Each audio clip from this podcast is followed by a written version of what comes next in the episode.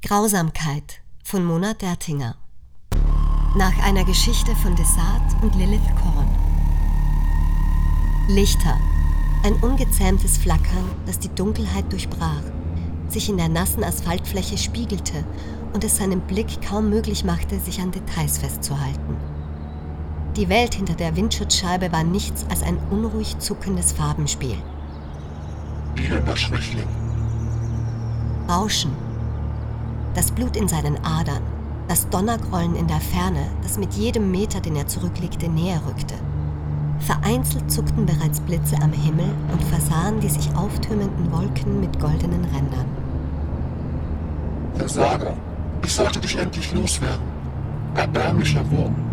Er fokussierte einen Punkt im Nirgendwo.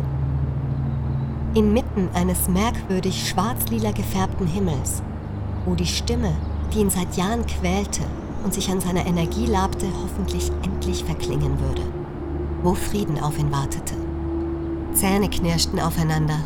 Noch nicht. Wohin fährst du?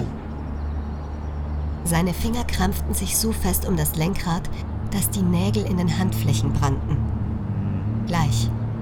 Aus dem Augenwinkel sah er endlich ein anderes Auto zu ihm aufschließen. Wer wohl. Nein.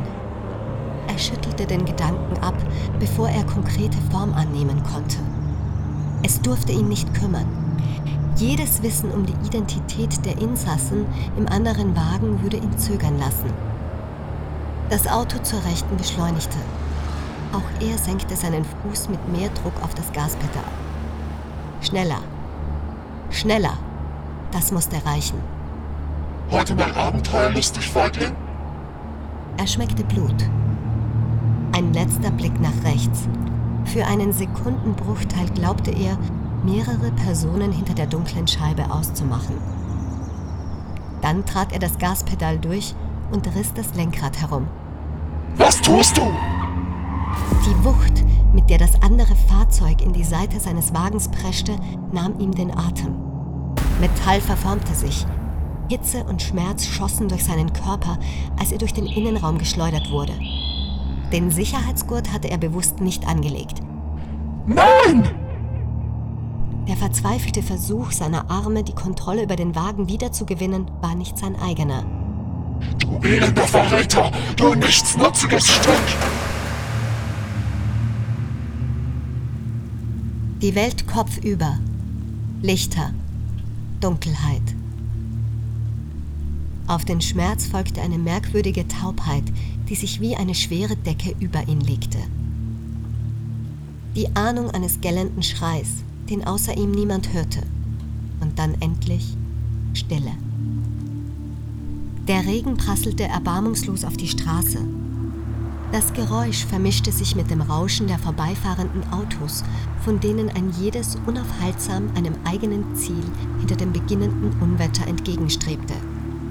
Dem gemeinsamen Abendessen mit der Familie, dem wohlverdienten Feierabend, der Spätschicht, der Geliebten. Der Fahrer des Wagens, der vor wenigen Sekunden die Leitplanke durchbrochen hatte, hatte kein Ziel mehr. Sein Weg war zu Ende.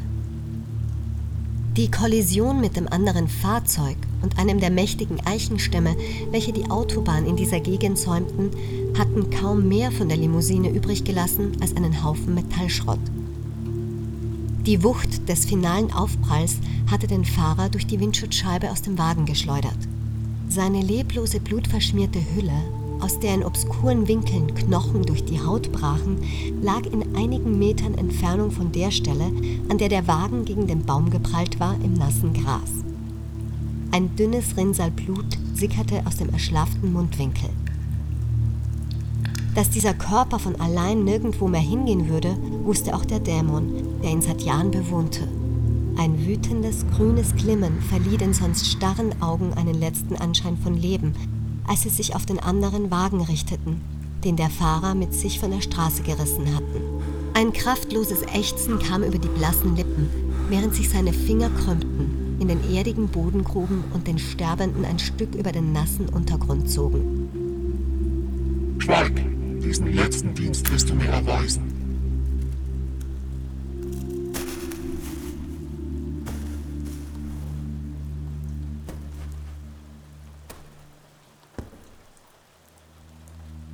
Der andere Wagen hatte sich mehrfach überschlagen und war nahe dem des Unfallverursachers zum Liegen gekommen. Die Fahrerseite war eingedrückt.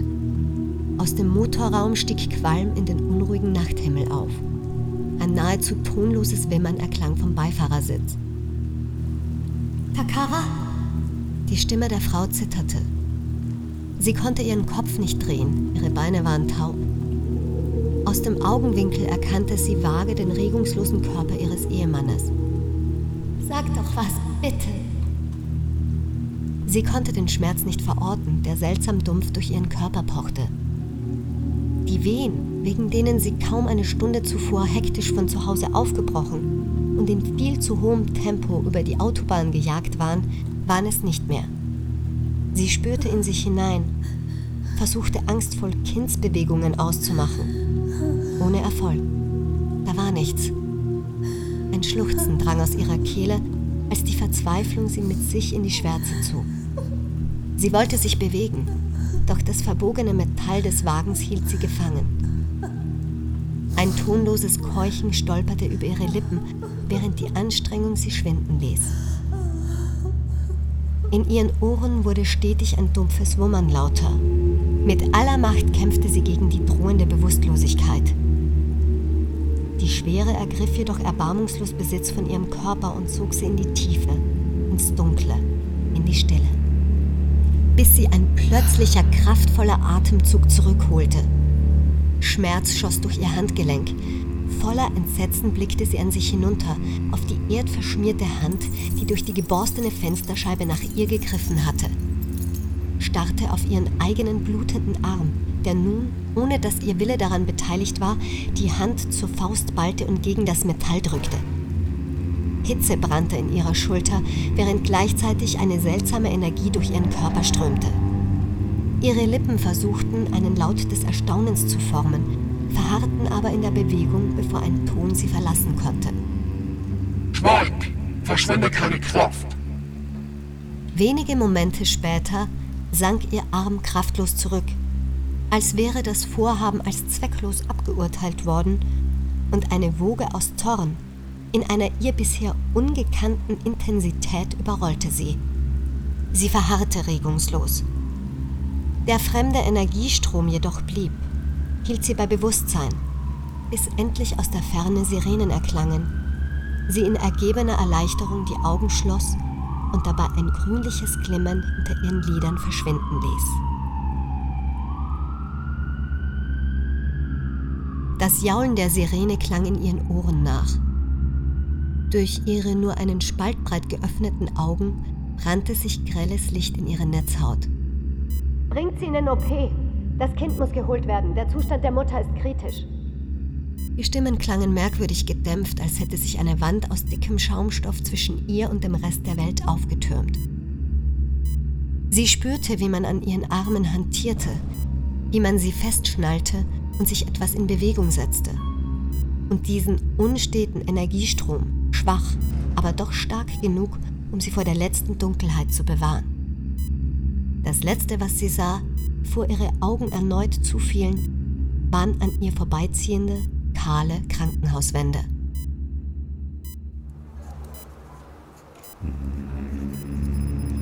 Ein unregelmäßiges Piepen zu ihrer Rechten, hektische Schritte. Die Lider waren zu schwer, um sie zu öffnen. Wir müssen es holen, jetzt! Der Energiestrom in ihr pulsierte unruhig. Das Atmen fiel ihr wieder schwerer. War es überhaupt sie, die atmete? Wieder das Piepsen, jetzt schneller. Alarmtöne. Wir verlieren sie. Es ist zu viel Blut. Ein leises Flattern. Der Schatten einer Bewegung, welche sie zuvor vergebens zu erspüren versucht hatte. Er lebte. Ihr Sohn lebte. Ein plötzlicher Tritt. Ein krampfender Schmerz. Mehr Bewegung. Und mit einem Mal wurde der Energiestrom in ihr abrupt schwächer. Er lebte, doch sie würde ihn nicht aufwachsen sehen. Unaufhaltsam versiegte der Strom. Und mit ihm verließ sie auch etwas, das ihre einzige verbleibende Verbindung zum Leben gewesen war. Der Gedanke, dass es ihre letzte Energie gewesen war, die ihn gerettet hatte, spendete ihr ein wenig Trost. Aus der Ferne drangen die Stimmen der Ärzte zu ihr durch. Ein Junge. Er lebt, aber. Was? Stille. Stille. Dann ein scharfer Atemzug.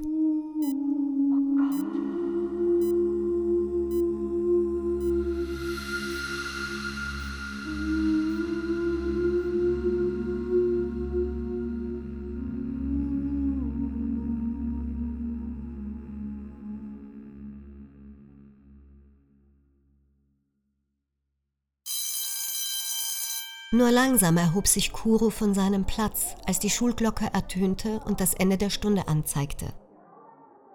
Während seine Mitschüler in hektischen Bewegungen ihre Bücher und Schreibutensilien in ihre Taschen packten, nahm er sich wie immer Zeit. Erst nach den anderen den Raum zu verlassen, erlaubte es ihm, dem Gedränge auf den Fluren und damit auch den prüfenden Blicken zu entgehen. Kuro strich sich die dunkle Haarsträhne zurück ins Gesicht, die sein außergewöhnlich grün schimmerndes Auge vor der Welt verbarg, und zupfte am linken Ärmel seiner Jacke, um möglichst viel von seiner entstellten Hand zu verbergen. Er sah an sich hinab, lediglich die Spitzen seiner verkrümmten Finger ragten unter dem Stoff hervor, der zur Seite hin eine leichte Ausbuchtung aufwies. Schon bei seiner Geburt war klar ersichtlich gewesen, dass etwas mit ihm nicht stimmte. Die Deformierung der Finger war eine Folgeerscheinung des eigentlichen Problems, dem verlängerten Unterarmknochen, der an seinem Handgelenk wie eine scharfkantige Klinge durch die Haut brach und die Integrität der restlichen Hand völlig zerstörte. Die leicht abgerundete Form gab seiner Hand zusammen mit seinen versteiften Fingern das Aussehen einer seltsam verbogenen Kralle. Endlich, als nur noch wenige andere Schüler im Raum verblieben waren, griff Kuro nach seiner Tasche verstaute das Buch darin und verschloss sie sorgfältig. Erst jetzt hob er langsam den Blick. Zwei Mädchen standen vorn am Pult und wechselten einige Worte mit ihrem Mathematiklehrer. Kuro setzte sich in Bewegung. Kuro, warte bitte einen Moment. Der Junge biss die Zähne zusammen und blieb im Türrahmen stehen. Die beiden Mädchen huschten kichernd an ihm vorbei, penibel darauf bedacht, ihn nicht zu berühren. Langsam drehte Kuro sich um, sah seinen Lehrer fragend an.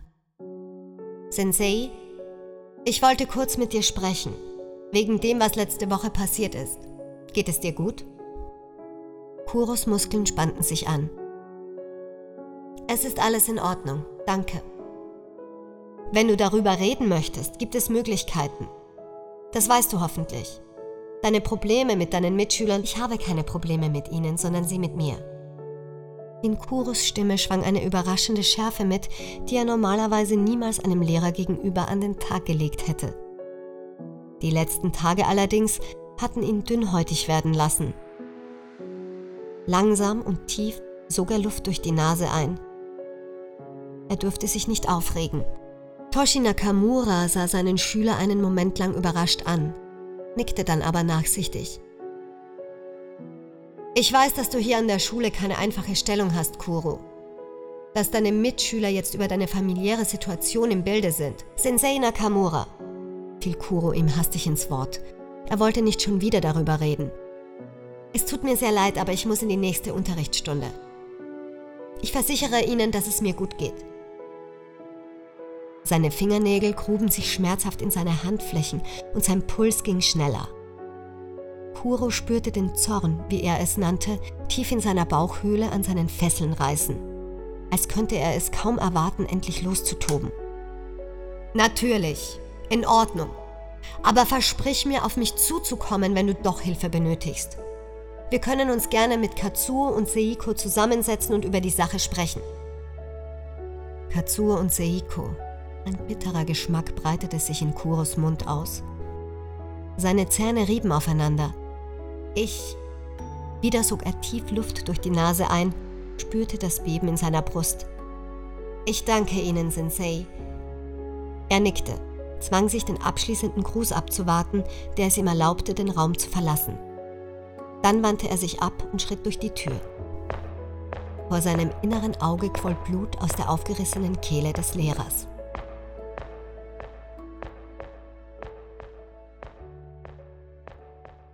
Den Blick starr auf das Ende des langen Flurs gerichtet, drängte Kuro sich zwischen den anderen Schülern hindurch, die sich laut unterhielten, sich von ihren Wochenenden erzählten, miteinander lachten. Lachen. Wann hatte er das letzte Mal in der Schule gelacht? Überhaupt jemals? Pass doch auf, Freak! Kuro vermied es den Jungen anzusehen, der ihm im Vorbeigehen hart den Ellenbogen in die Seite gestoßen hatte.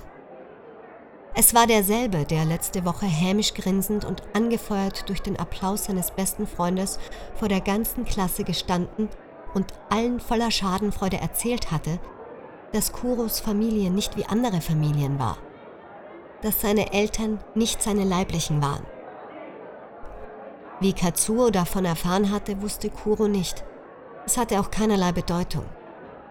Fakt war, dass diese Offenbarung seines stets gut gewahrten Geheimnisses seinen Status endgültig besiegelt hatte und dass es ihn einmal mehr mit diesem kaum beherrschbaren Zorn erfüllt hatte. Wie versteinert hatte Kuro wie immer in der hintersten Reihe der Klasse gesessen, als Katsuo zu sprechen begonnen hatte. Er war nach der Stunde sofort von seinem Platz aufgesprungen und vor die Klasse getreten, sobald der Lehrer den Raum verlassen hatte. Als Kuro wenige Minuten später mit brennenden Augen und rasendem Puls aus dem Zimmer gestürmt war, hatten ihn alle angestarrt. Ihr Tuscheln, das Raunen ihrer erstaunten Stimmen und ihr hämisches Lachen hatten noch in seinen Ohren nachgehallt, nachdem er die Schule bereits weit hinter sich gelassen hatte. Heute wie damals ballte er die Hände zu Fäusten. Doch wo er vergangene Woche seine Wut an einem alten Baumstamm ausgelassen hatte, Rote Schürfwunden auf seinen Fingerknöcheln erinnerten daran, kämpfte er sie heute mit aller Macht nieder. In drei Stunden war auch dieser Tag geschafft. Ein Außenseiter war Kuro, seit er denken konnte. Es fiel ihm schwer, festzumachen, ob es an ihm selbst oder an den anderen lag. Natürlich wussten seine Mitschüler, dass er ein Krüppel war, obwohl Kuro stets darauf achtete, seine Entstellung möglichst unter Kleidung zu verstecken. Sein ungewöhnlich grünes Auge verbarg er ebenfalls unter der langen dunklen Haarsträhne, so dass diese Besonderheit nur von wenigen seiner Mitschüler überhaupt je bemerkt wurde. Trotzdem mieden sie ihn, betrachteten ihn misstrauisch. Dass er selbst so gut wie nie unaufgefordert das Wort ergriff und vielleicht ein wenig zu verzweifelt versuchte, in der Menge unterzugehen, trug sein Übriges zu der Situation bei. Freunde hatte er keine, hatte nie wirklich welche gehabt. Kuro selbst war sich seiner Andersartigkeit schon immer bewusst gewesen. Sein eigener Vater ließ sie ihn jeden Tag spüren. Auch in seinem Blick lag Misstrauen, vielleicht sogar eine gewisse Abscheu und stets der stille Vorwurf, den er niemals laut aussprechen würde, von dem sie aber dennoch beide wussten, dass er zwischen ihnen stand. Denn Kuro war der Grund, warum sein Vater anders leben musste. Die Regeln des Jin-Clans hatten ihn und seine Frau dazu gezwungen, den Jungen, dessen Eltern bei einem Autounfall gestorben waren, bei sich aufzunehmen. Trotz jahrelanger Versuche war das Paar kinderlos geblieben. Ein untragbarer Zustand innerhalb des Clans, in dem Familie alles bedeutete. Und so hatten sie den claninternen Regeln folgen und ein elternloses Kind, einen Säugling, bei sich aufnehmen müssen. Den Gedanken daran, wie die beiden sich gefühlt haben mussten, als man ihnen ihr neues Familienmitglied präsentiert hatte, konnte Kuro kaum ertragen.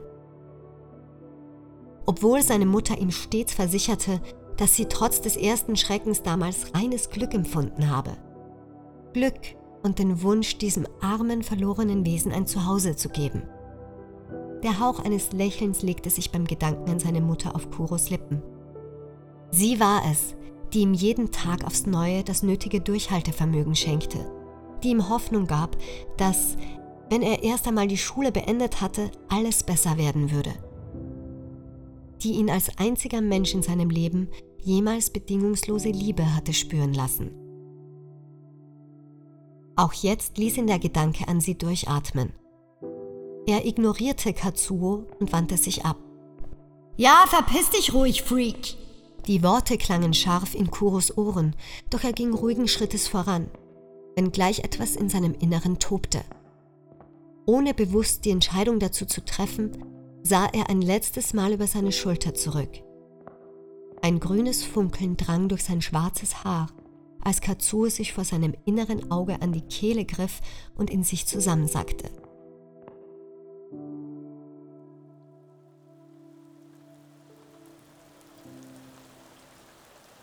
Bereits eine Stunde später befand Kuro sich auf dem Weg nach Hause. Der Sportunterricht, der die letzten beiden Schulstunden hätte füllen sollen, war aufgrund einer kurzfristigen Verpflichtung des Trainers in den Nachmittag verlegt worden. Kuro hatte die Möglichkeit, die verbleibende Zeit bis zum Unterricht auf dem Schulgelände zu verbringen, nicht in Betracht gezogen. Die Aussicht, einige Stunden in der Ruhe seines Zimmers verbringen zu können, war zu verlockend gewesen. Ein Lachen in seinem Rücken ließ ihn herumwirbeln. Er schluckte. Katsuo und Seiko gingen einige Schritte hinter ihm und sahen ihn verächtlich an. Was denkst du, was seine Eltern gesagt haben, als sie ihn aufgezwungen bekommen haben?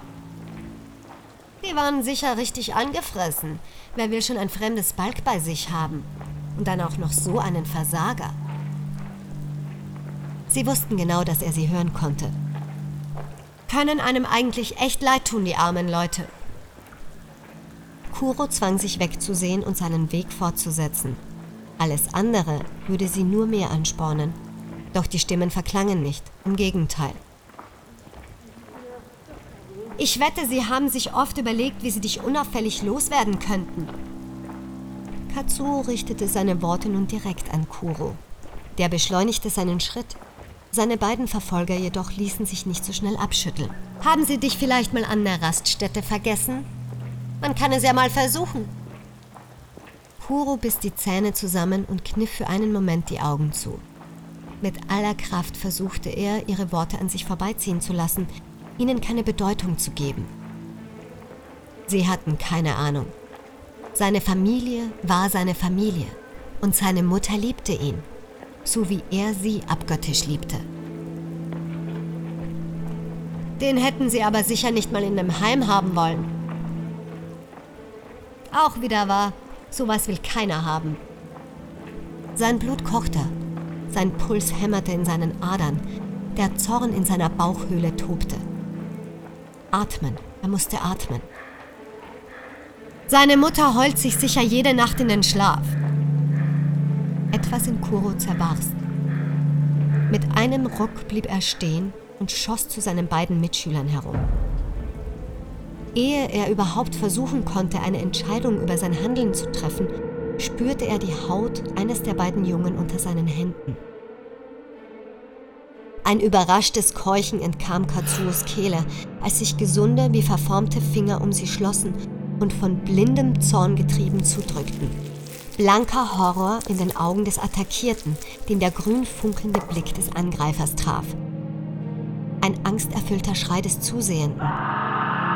In Kuros Kopf pure, entfesselte Wut, die jeden klaren Gedanken verdrängte.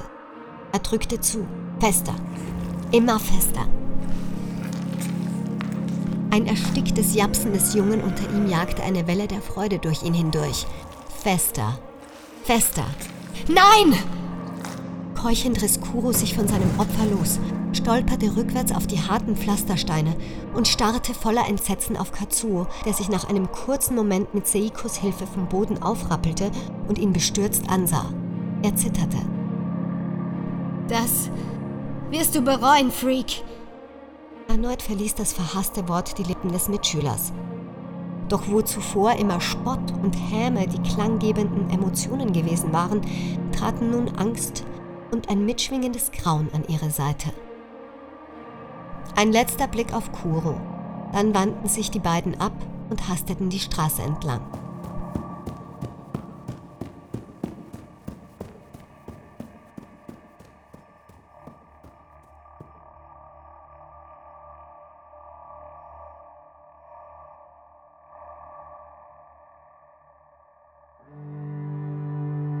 Einem leisen Klicken drehte sich der Schlüssel im Schloss. Zitternde Finger auf kaltem Holz schoben die Tür zu Kuros Zuhause auf. Ein unterschwelliger Kopfschmerz hatte sich hinter seiner Stirn breit gemacht, der mit jedem Schlag seines noch immer rasenden Pulses heiß aufflammte. Wie hatte er das zulassen können? Was war da mit ihm passiert? Niemals zuvor war er anderen gegenüber gewalttätig geworden, egal wie sehr sie ihn gereizt hatten, egal wie sehr der Zorn in ihm gekocht hatte. Heute jedoch hatte er jegliche Kontrolle verloren. Als hätte eine andere Kraft Besitz von ihm ergriffen und all sein rationales Denken verstummen lassen, hatte er sich voll blinder Wut auf Katsuo gestürzt wie ein wildes Tier. Welche Konsequenzen das nach sich ziehen würde, wollte er sich gar nicht erst ausmalen. Das wirst du bereuen.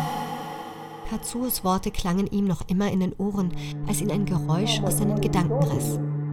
Stimmen. Die Stimmen seiner Eltern.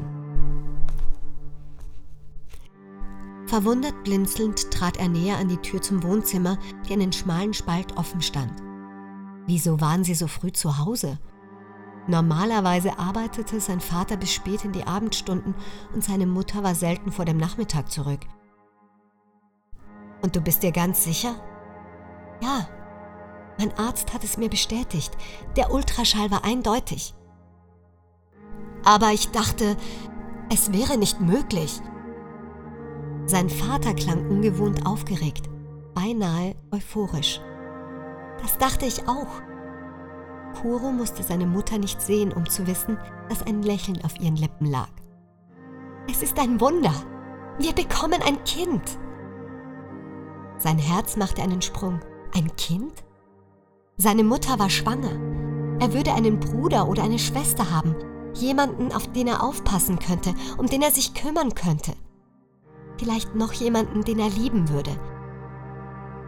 Sein Mundwinkel zuckte zu einem vorsichtigen Lächeln. Ich kann es einfach nicht glauben. Weinte sein Vater etwa? Etwas bewegte sich im Raum. Umarmten sich seine Eltern? Ich bin so glücklich, aber... Aber? Wie sagen wir es ihm? Erneutes Schweigen, die Schritte seines Vaters. Worüber denkst du nach? Ich sehe dir an, dass du nachdenkst. Ich sein Vater stutzte, holte hörbar Luft. Ich denke, er muss verschwinden. Schweigen.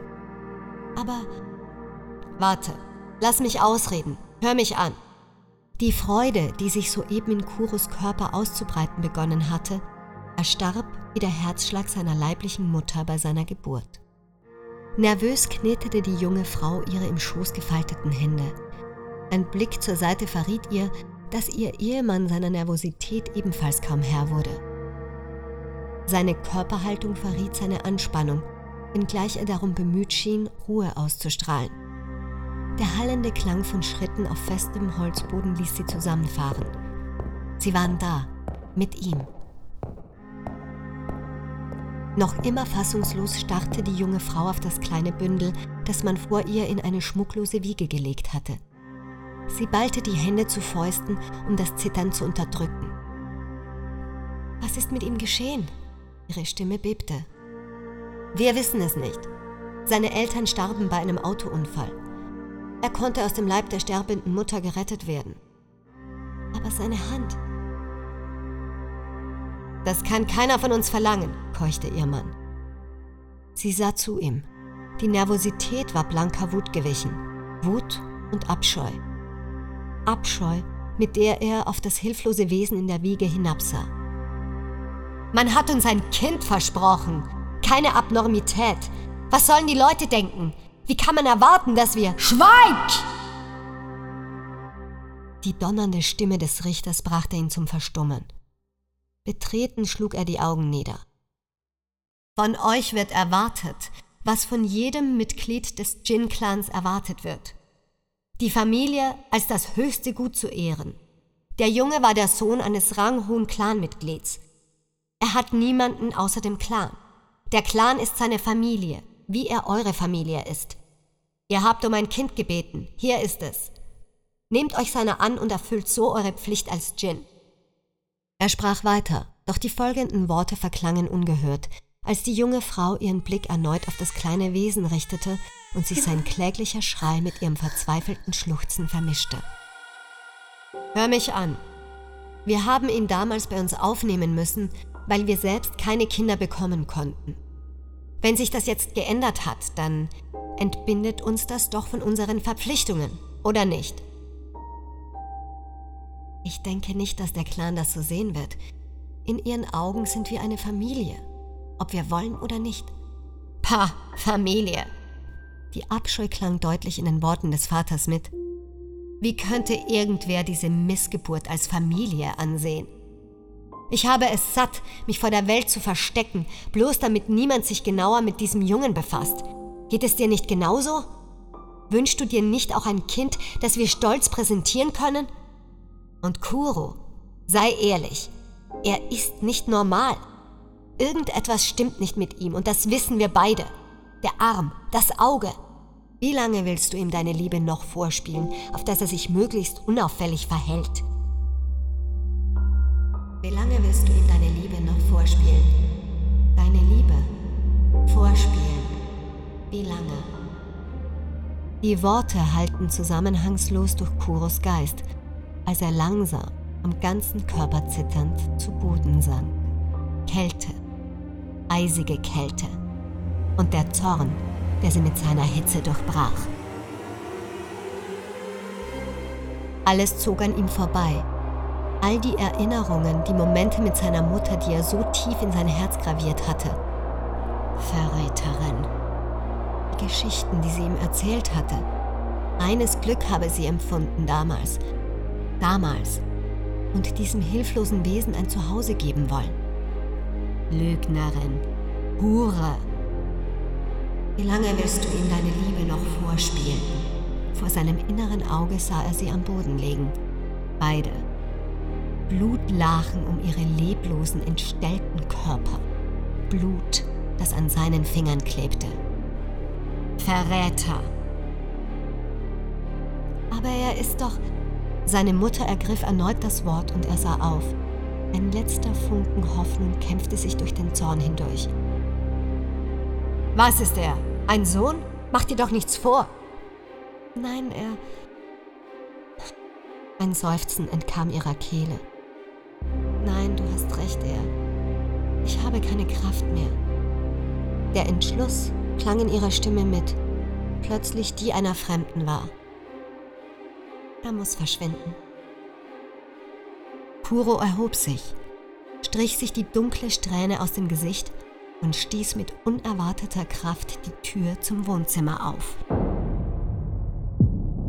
Die Entscheidung war gefallen. Dies und jenseits der Tür. Als der Junge ins Wohnzimmer trat, sahen der Mann und die Frau ihn voller Entsetzen an. Kuro, was? Doch das, was der Junge einst gewesen war, war nicht mehr. Der Zorn hatte sein Gefängnis verlassen, seine Fesseln abgelegt, strömte nun frei durch den Jungen. Der Dämon, der immer Teil von ihm gewesen war, entfaltete sich. Sie verschmolzen, wurden eins. Ruhigen Schrittes ging er auf die beiden Fremden zu, die ihn nie geliebt hatten. Er blieb wenige Schritte vor dem, den er Vater genannt hatte, stehen und sah ihn voller Verachtung an. Langsam begann er seinen Hemdsärmel hochzukrempeln, spürte das Entsetzen im Blick des Mannes, als er die knöcherne Kralle entblößte. Der Schrei der Frau zerriss die Stille im selben Moment, in dem der Junge den Arm hob und die Kehle des Mannes mit einer einzigen schnellen Bewegung öffnete. Blut quoll aus der Wunde. Ein ersticktes Gluckern verstummte bereits nach wenigen Sekunden wieder.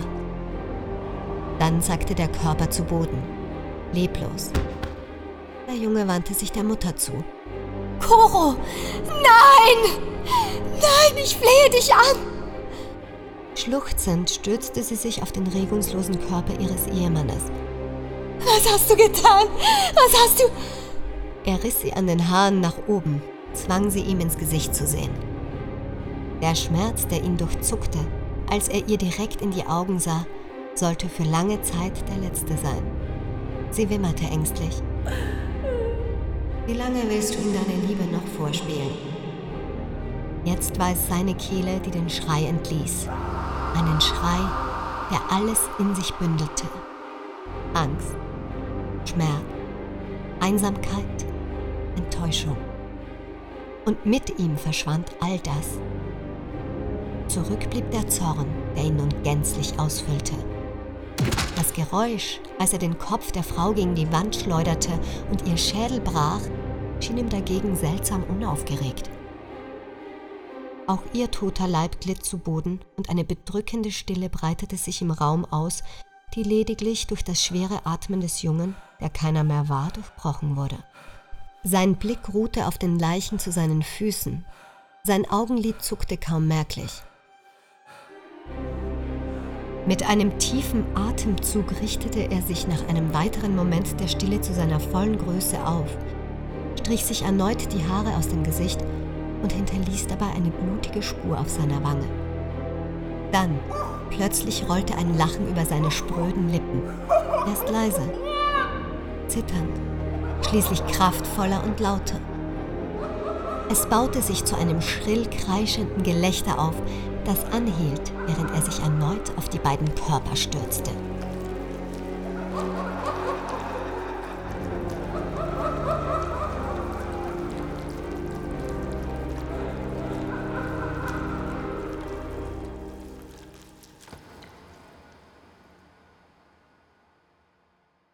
Der Junge, der bei Dämmerung auf die Straße trat, war ein anderer als der, der vor Stunden das Haus betreten hatte.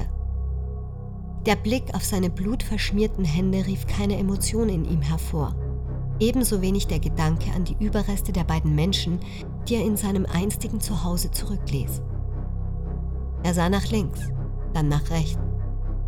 Noch wusste er nicht, wohin sein Weg ihn führen würde.